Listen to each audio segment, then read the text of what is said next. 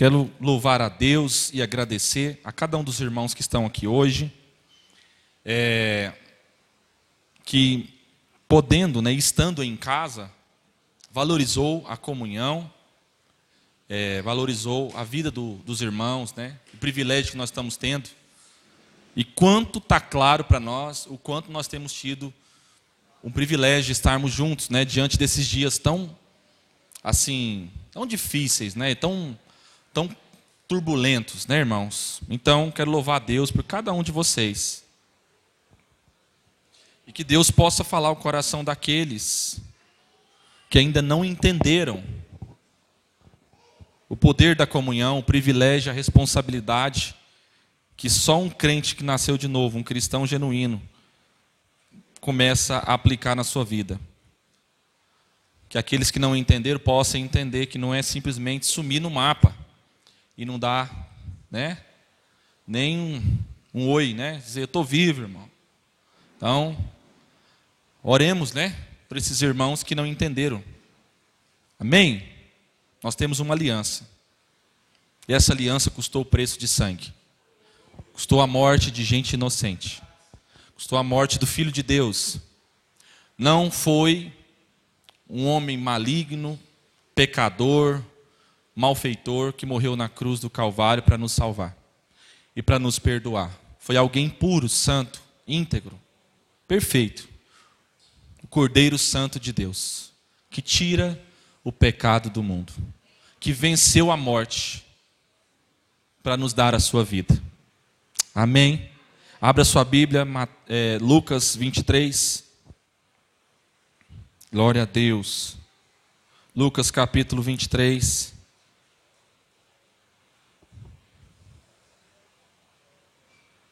Do 33 ao 43 nós vamos ler. Lucas 23, do 33 ao 43. O 3 está reinando porque a Trindade é o conselho da sua vontade do 33 a 43. Eu estou lendo a King James.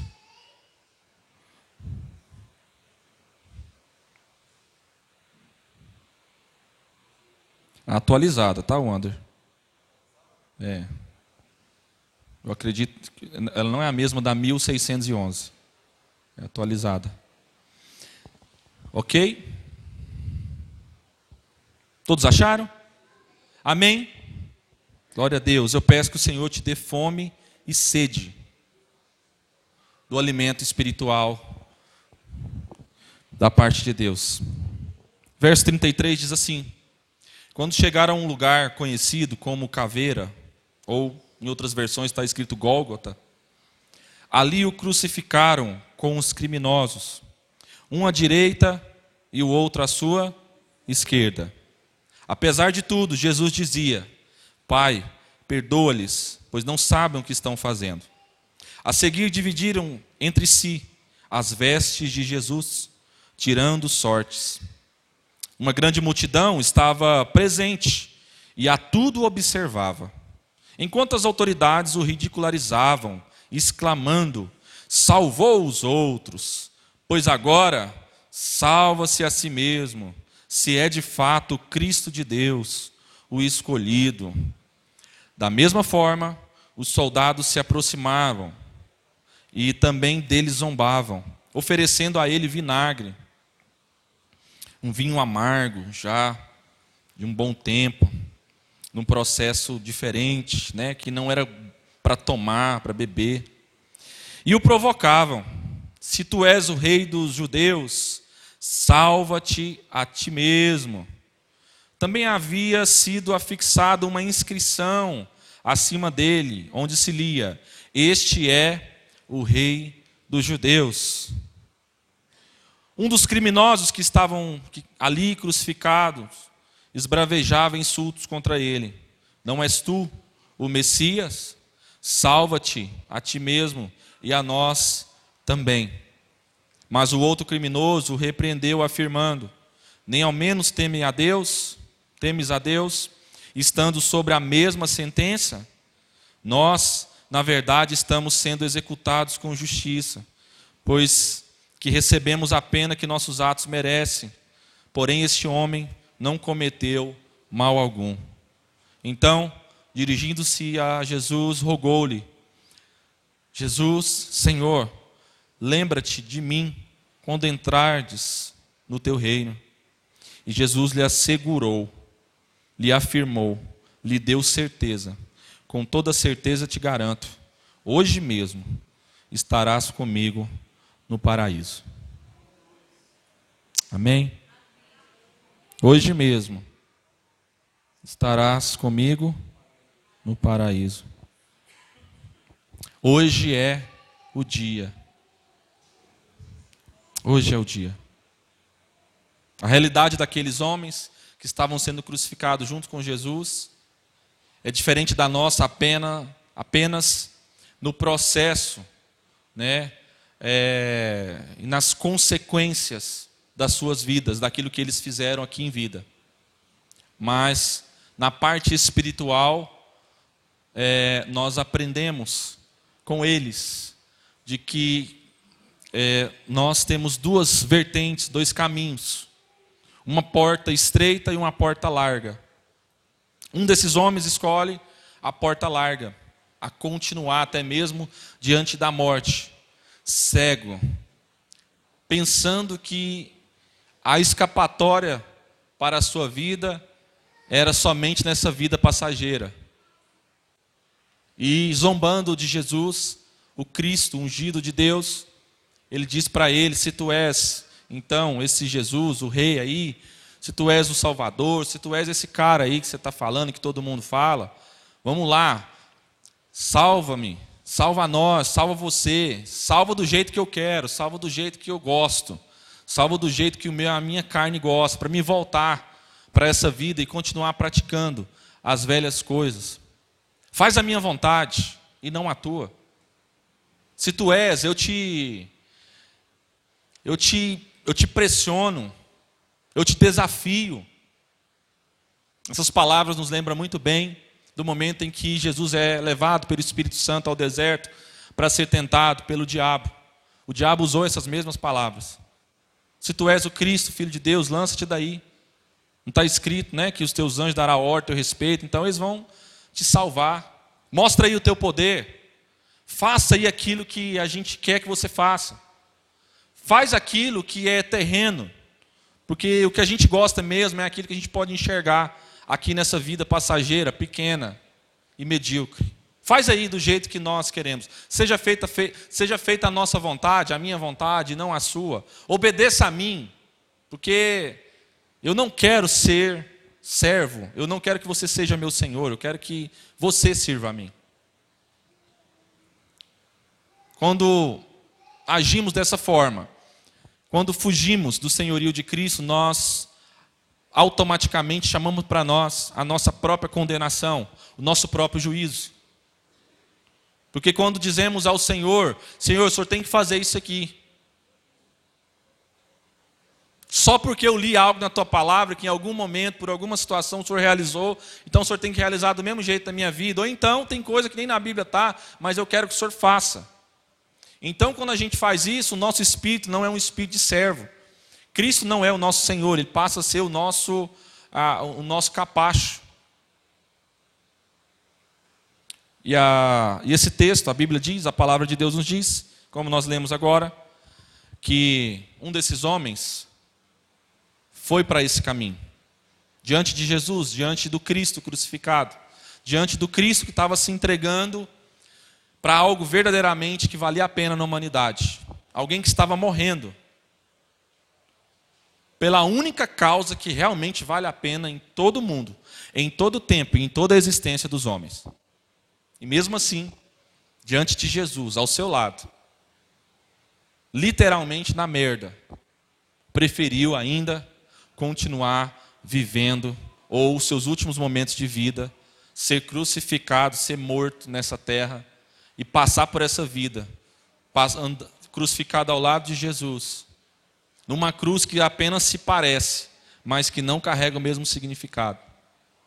E então passar por toda a eternidade distante do Senhor. Bom, trazendo um pouco da luz desse homem que negou que não entendeu, eu queria dizer algumas coisas aqui, que na verdade vai abranger todo o texto. A primeira coisa que eu quero dizer é que a crucificação era uma tortura. Talvez os irmãos escutam falar esse, essa, essa palavra e nunca entrou, nunca pesquisou, nunca aprofundou para ver o significado de uma tortura. Às vezes você já viu um tipo de tortura em filmes, e isso tem alguns filmes que relatam muito bem, de fato, mas tem muita gente que não tem noção, ou talvez nunca parou para imaginar, ou acreditar que nós também estamos sendo inseridos nesse processo no dia que nós cremos em Jesus. A verdade é que a crucificação era uma tortura, Tiras de couro e pregos eram usados para pendurar o condenado no madeiro, como um animal mesmo, irmãos, indefeso, enroscado numa cerca de arame farpado. A vítima poderia sobreviver por dias sofrendo dores excruciantes. A morte normalmente ocorria por sufocação, preste atenção, pois a vítima, pendurada por suas mãos, ia perdendo a força para inspirar. Então, diante disso, preste atenção que rápido, nós queremos ser objetivo. Nós vamos falar de três homens e três cruzes. De que, que nós vamos falar? Três homens e três cruzes. Na primavera do ano 33, depois de Cristo, a crucificação de três homens fora dos muros da cidade de Jerusalém mudou o curso da história do mundo. Os executores romanos martelaram os pregos através de seus pulsos e tornozelos e deixaram os três esperando a morte. O evento em si era comum no Antigo Oriente Médio. Porém, mais de dois mil anos depois, o mundo ainda fala sobre o que aconteceu naquele dia.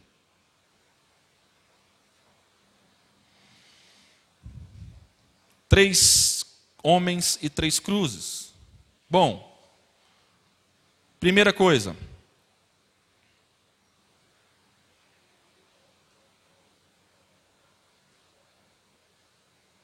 Um morreu com o pecado em si e sobre si. Você pode dizer, um morreu com o pecado em si e sobre si. O segundo homem, o outro, morreu como pecador, mas sem a culpa sobre si. Diga comigo. O segundo morreu como pecador, mas sem a culpa sobre si. Diga assim: e o terceiro morreu com pecado sobre si, mas não era pecador. Então, como que o primeiro morreu? Com um pecado em si e sobre si. O segundo morreu como pecador, mas sem a culpa sobre si. O terceiro morreu com pecado sobre si, mas não era pecador. O primeiro nós estamos falando de quem? Daquele a quem eu comecei a falar. Daquele que estando diante de Jesus, usado pelo Satanás, pelo diabo, deixando-se ainda ser levado pela sua carnalidade, pelos prazeres desse mundo, pelo simplesmente fato de querer fugir das responsabilidades e de querer viver uma vida torta até a morte, ele nega, e a única coisa que ele sabe dizer é confirmar a sua condenação eterna, é negar a vida eterna que estava diante dos seus olhos. Então, esse mesmo homem foi o primeiro entre dois ladrões executados naquele dia. Pela lei, recebeu a punição de que merecia. Ele foi sentenciado e condenado por um juiz investido de autoridade de César. Esse ladrão parece ter morrido com raiva, né, irmãos? Devia ter raiva de si mesmo, dos outros, de ter sido pego, né? A mão na botija, fazendo errado. Estava com raiva do juiz também, que o sentenciou. O cara cheio de raiva, de amargura, de ódio, de rancor. Provavelmente com raiva de todos que decepcionaram ao longo da sua vida. Alguém que escolheu guardar as suas dores, os seus traumas, ao invés de ser limpo pela palavra encarnada que estava diante dos seus olhos. Parecia até mesmo estar especialmente irado contra um homem inocente, chamado Jesus, né, irmãos? Estava ali ao seu lado. Mas ele não estava só em seu desprezo a Jesus. Outros compartilhavam do mesmo sentimento. Era fácil ficar curioso, furioso com alguém que clamava ser a luz e a esperança do mundo e que acabara pendurado como um criminoso comum, né? Nem mesmo salvando-se da morte. Então, Jesus era o, foi o ponto chave que deu nó na cabeça do ser humano, da religião, da religiosidade, daquilo que era a aparência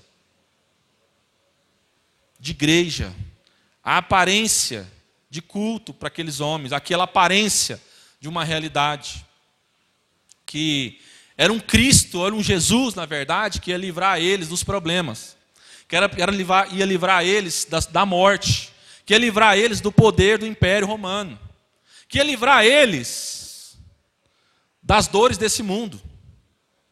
Então esse Jesus decepcionou muita gente. E um deles era esse homem.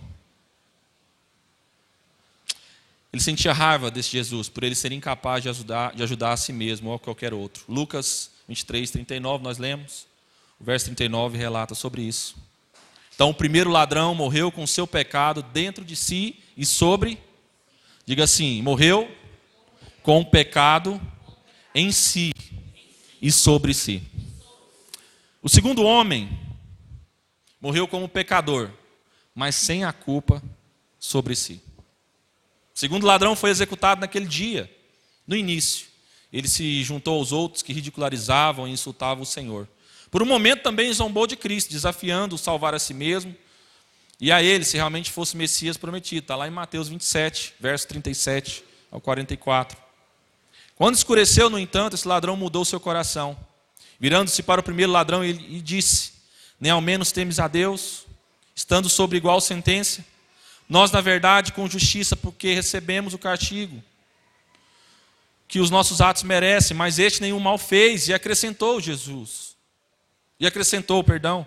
Jesus, lembra-te de mim quando vieres no teu reino, quando entrares no teu reino. E Jesus lhe respondeu: Em verdade te digo, hoje estarás comigo no paraíso. Está no verso 40 a 43 do capítulo 23 de Lucas, que nós lemos também. Aquela pode ter sido uma das mais importantes conversas registradas na Bíblia, irmãos. Essas poucas palavras demonstram que o Novo Testamento declara: o perdão e a vida eterna são dados a todos os que creem em Jesus, para o perdão de seus pecados. Nada mais, nada menos. A fé em Cristo, e somente a fé, determina o nosso destino eterno. João 3, 16, 18 fala sobre isso. Atos 16, 31 também fala. Romanos 4, 5 fala. Efésios 2, 8 e 9 fala. Tito 3, 5 fala também. Segundo ladrão não teve tempo para purificar a sua vida, ou seja, não teve tempo para se livrar ou pagar a sua penitência e voltar a viver. Perceba que muitas vezes, muitos homens e mulheres vão crer em Cristo Jesus, vão ser de fato transformados por Ele ali, vão acreditar na mensagem, mas existe algo especial na vida deles, como uma testificação de que eles realmente estão sendo transformados por Deus.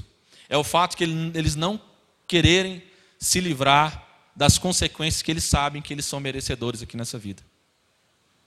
Enquanto um queria se livrar apenas da consequência e continuar na irresponsabilidade, o outro assumiu a sua responsabilidade e assumiu a sua, a sua vida como pecador, reconheceu o senhorio de Cristo e recebeu no mesmo dia a entrada para o paraíso.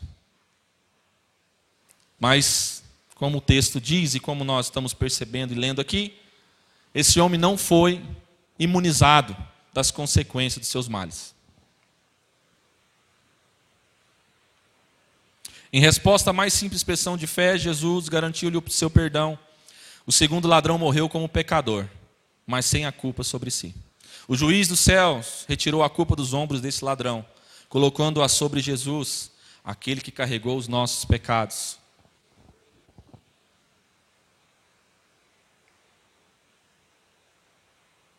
O terceiro homem, e esse homem é Jesus, o Cristo, ungido de Deus, do Pai, morreu com pecado sobre si, mas não era pecador. É importante você guardar essa referência. Ok? Jesus sofreu, ele levou sobre si o peso dos nossos pecados, mas ele não pecou. Ele não era pecador. Ele assumiu a nossa culpa. Ele assumiu aquilo que era a consequência dos nossos atos. Ele assumiu a responsabilidade do preço, a punição que era nossa, em nosso lugar. Esse terceiro homem, Jesus, o Cristo, ungido de Deus e do Pai, levou sobre seus ombros a culpa do mundo naquele dia. Ele morreu com o peso dos pecados do mundo sobre si. Mais especificamente, para ser um pouco mais teólogo, ser até mais rígido aqui, morreu pelos seus eleitos. Sem ter cometido erro algum, irmãos. Três dias depois, dias depois, ele ressuscitou dos mortos, para que a sua morte trágica como foi, não. Para mostrar que a sua morte trágica como foi, não tinha sido um erro, irmãos. O corpo ressurreto de Cristo, marcado pelos cravos, deu às centenas de discípulos todas as evidências que precisavam para crer que ele havia tomado seus lugares, morrendo na cruz. O julgamento de Deus caiu sobre ele ao invés de nós.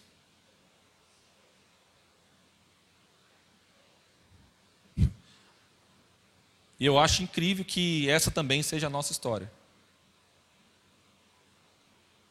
Nós, muito contrário que a gente até usa, né, algumas expressões, os nossos olhos, nosso, o nosso físico não estava lá. Mas nós estávamos lá. Porque todos aqueles que gritavam, crucificam, que se identificavam com o primeiro ladrão, que não creu na mensagem de Cristo, que duvidou que não queria aquela resposta de Jesus, se identifica com muitos de nós. Por outro lado, nós também nos identificamos, o cristão genuíno se identifica como aquele homem que, apesar de ter negado Jesus em algum momento da sua vida e ter andado do seu jeito, como muitos de nós já fizemos ou ainda fazem, em algum momento foi tocado por Deus no seu coração. E foram constrangidos pelo poder do amor de Jesus, pela entrega. Foi constrangido não porque Jesus reivindicou e criou guerra com alguém para disputar espaço, terreno e sacrificar pessoas. Não, mas por aquele que se sacrificou a si mesmo para se entregar por um povo na qual a referência desse povo, a realidade desse povo não é mais terrena, mas é celestial. É o reino que é inabalável.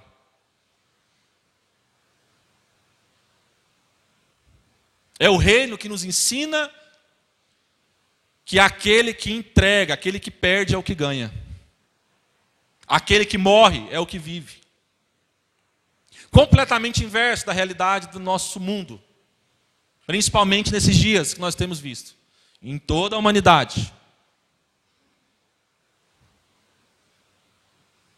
Desde que o pecado entrou na humanidade, primeiro filho do casal dessa humanidade que representava a todos nós, já deu sequência naquilo que era a maldade do coração, naquilo que era a resistência contra Deus, assassinando, usurpando, enganando, odiando, cobiçando. Todos nós, em algum momento, fomos Caim. E assassinamos alguém com as nossas palavras, com as nossas atitudes, e ainda que nós pecamos até hoje, mas nós não estamos mais sob o domínio do pecado. O pecado não nos escraviza mais. A única coisa que nos faz pecar é porque Deus escolheu trabalhar em nós um processo verdadeiro, genuíno, como Ele é verdadeiro. E um processo de transformação de mente na qual nós estamos sendo santificados todos os dias. Para que não fosse em nós uma operação de apenas o seu poder, mas fosse a concretização da sua vontade. Deus poderia, com o seu poder, fechar a mente do ser humano para qualquer desejo pecaminoso. E, no entanto, ele escolheu agir pela sua vontade. Porque não é a sua vontade que está a serviço do seu poder mas é o seu poder que está a serviço da sua vontade. Então Deus usa o seu poder para manifestar a sua vontade. A sua vontade prevalece.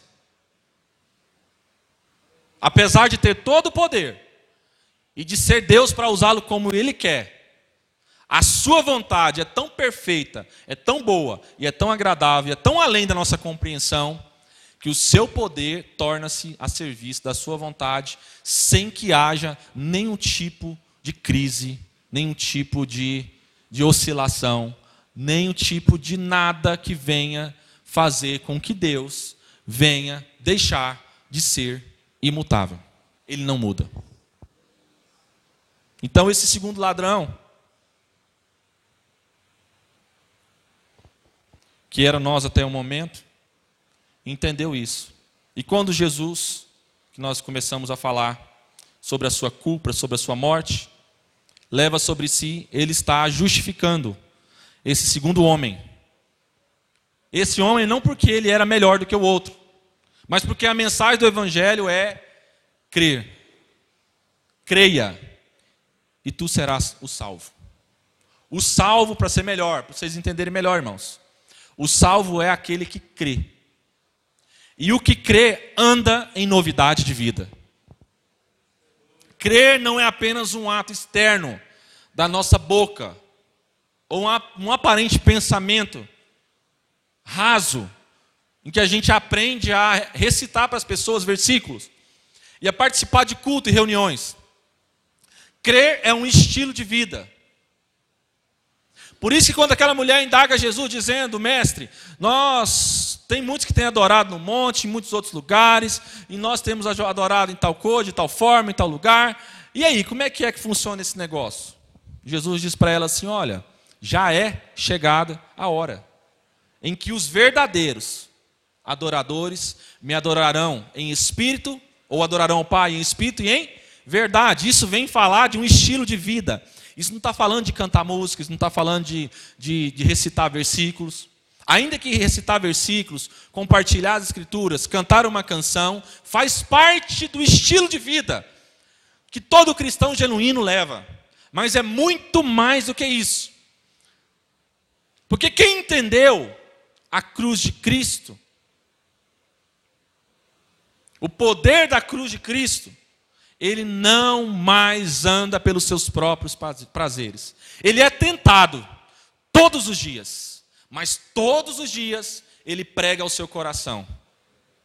Ele chora, ele se angustia, ele sente dores, ele se arrepende diariamente.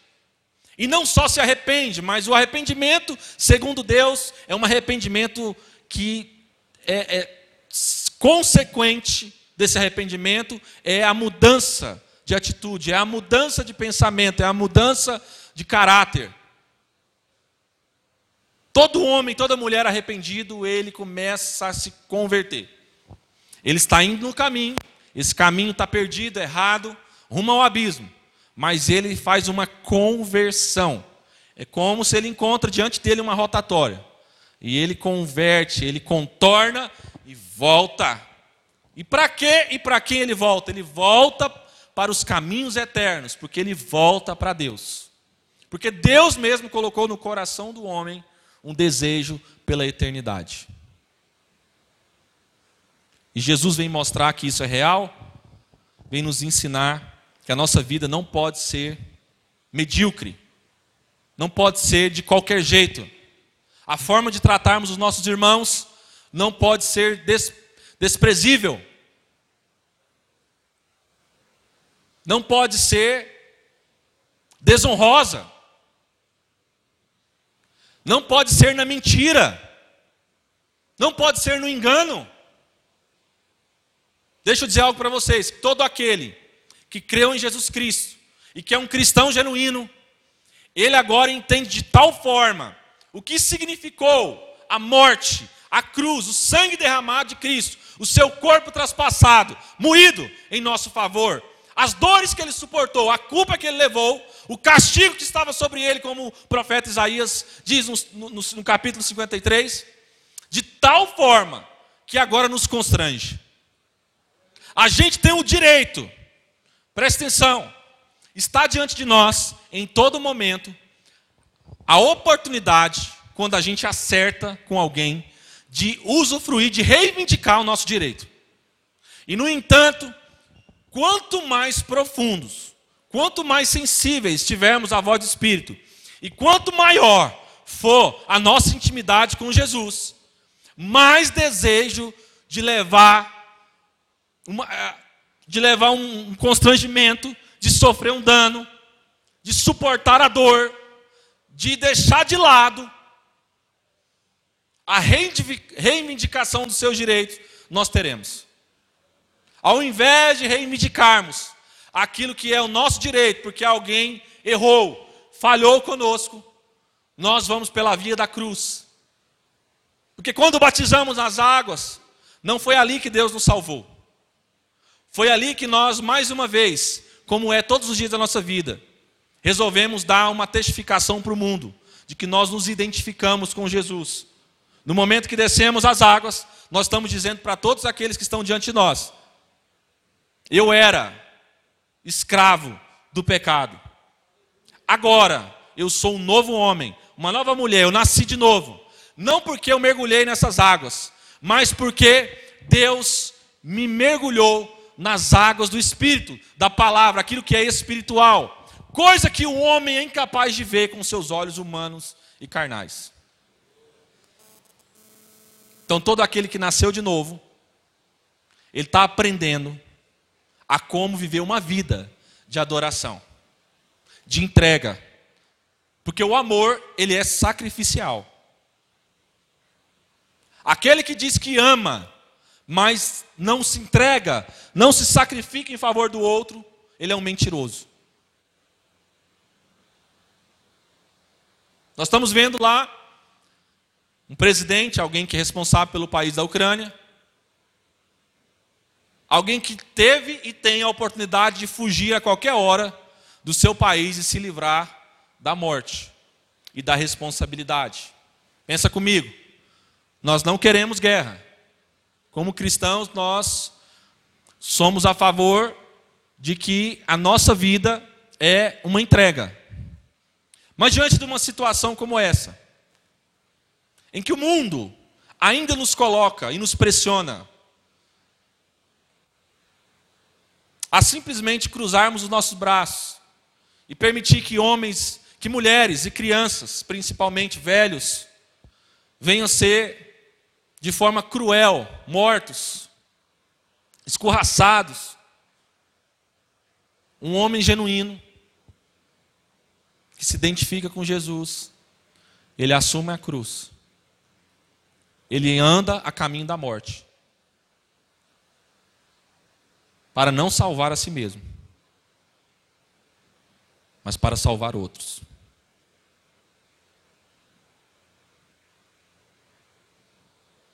O que aquele homem não entendeu, o primeiro ladrão, é que as suas frases estava corrompida porque ele não entendeu a plenitude do que é o evangelho de Cristo.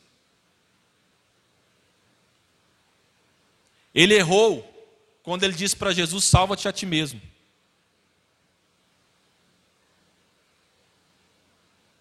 Mas ele não estava completamente errado, pedindo para Jesus salvar os outros. O erro dele foi que ele entendia salvação como livramento da vida velha, errada que a gente insiste em andar, das consequências dos nossos erros. E Jesus não está livrando ninguém da consequência dos erros terrenos, porque ele pagou uma única dívida, que era muito maior do que qualquer outra coisa assim. Era uma dívida eterna e uma dívida espiritual. Era uma dívida de condenação eterna. Essa ele livrou. E nos chamou a, e nos convidou a carregar a nossa cruz e a nos identificar com Ele. Apesar de dois homens, na mesma situação, também pendurado numa cruz, está ao lado de Jesus, cada um deles tiveram um destino diferente. Qual é o seu destino?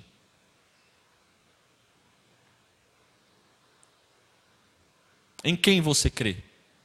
Em si mesmo? Você é o Senhor da sua vida?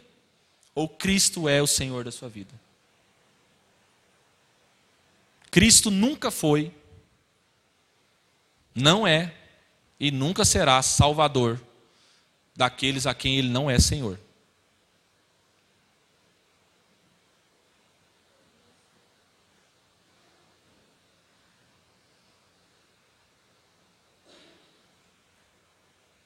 Ele não nos salva, nos salva das consequências dos nossos atos terríveis e cruéis terrenos.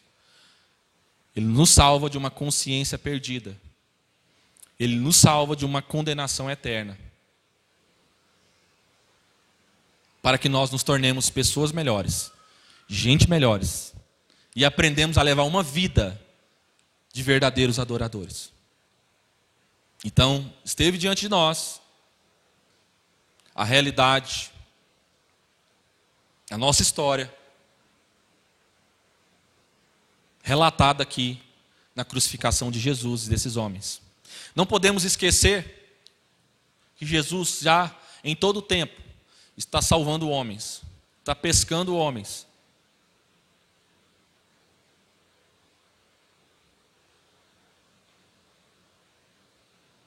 Andar com Jesus é assumir a responsabilidade. Naquele dia que Jesus foi crucificado, aqueles, naqueles momentos, no, no ápice da decisão, de um dia para o outro, do processo que Jesus estava sendo, indo a caminho da cruz, que ele estava indo assumir a responsabilidade de ir para a cruz. Na festa de Páscoa, era costume de soltar um prisioneiro naquela época, ou alguém que está aqui, ele seria crucificado, seria morto. E Jesus, em seu senhorio, em sua misericórdia, ele assume o lugar de um homem chamado. Qual o nome desse homem? Hã? Barrabás.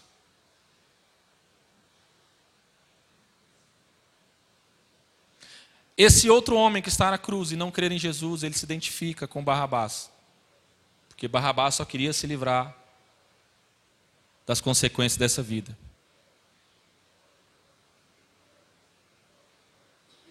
Deixa eu terminar com uma coisa para nós, serve para mim primeiramente e para cada um de nós.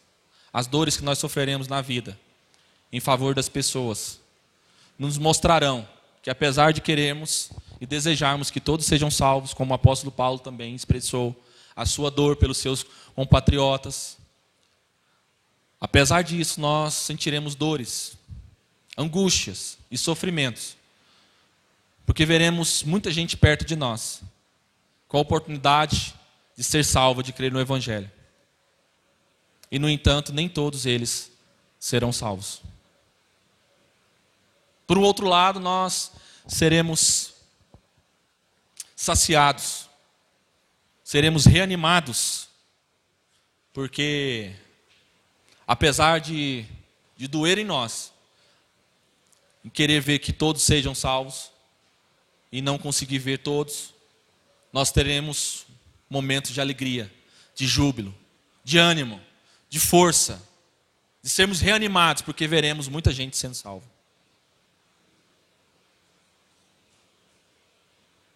A verdade é que falar sobre isso, irmãos, ou a gente entende tudo, ou a gente não entende nada. Que Deus possa nos levar a andar numa vida de cruz e não ter medo. E apesar de nós termos muitos vacilos na vida, e por muito tempo a gente andar torto, que a gente receba de Deus uma direção certa, o coração certo, o espírito correto, a decisão certa. E possamos andar na luz. Não desanime, meus irmãos. Não se cansem de fazer o bem. No Senhor, nosso trabalho não é em vão. No tempo certo, nós escolheremos.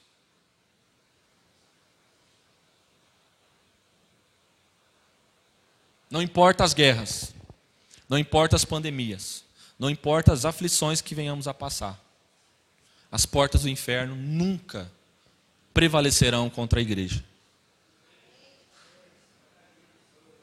E no sermão escatológico de Jesus, de Mateus 24, o que ele deixa mais claro é que apesar de guerras e situações que nós viríamos a enfrentar, essa seria a maior oportunidade para o maior crescimento e expansão do Evangelho. Já dizia um, um teólogo que nós gostamos, que é, o sofrimento é o megafone de Deus para a humanidade. O sofrimento é o megafone de Deus para a humanidade. O que, que significa isso? É Deus gritando, bradando. Se Deus não bradar, se Deus não usar isso como um grito de, de socorro para nós, de tão longe que a gente está, a gente se perde eternamente. Que Deus guarde o seu coração, a sua mente em Cristo Jesus, como Paulo orou aos irmãos de Filipenses no capítulo 4. Que a sua mente e o seu coração é aonde você raciocina, Deus trabalha e transforma, e aonde você é levado e muitas vezes enganado pelos seus sentimentos. Que o seu coração e a sua mente esteja e seja guardado em Cristo Jesus, hoje e sempre. Amém? Que Deus abençoe os irmãos. Obrigado pela oportunidade de nos, nos ouvir. É sempre uma honra, um privilégio compartilhar a nossa vida e aquilo que Deus tem falado conosco, com os irmãos.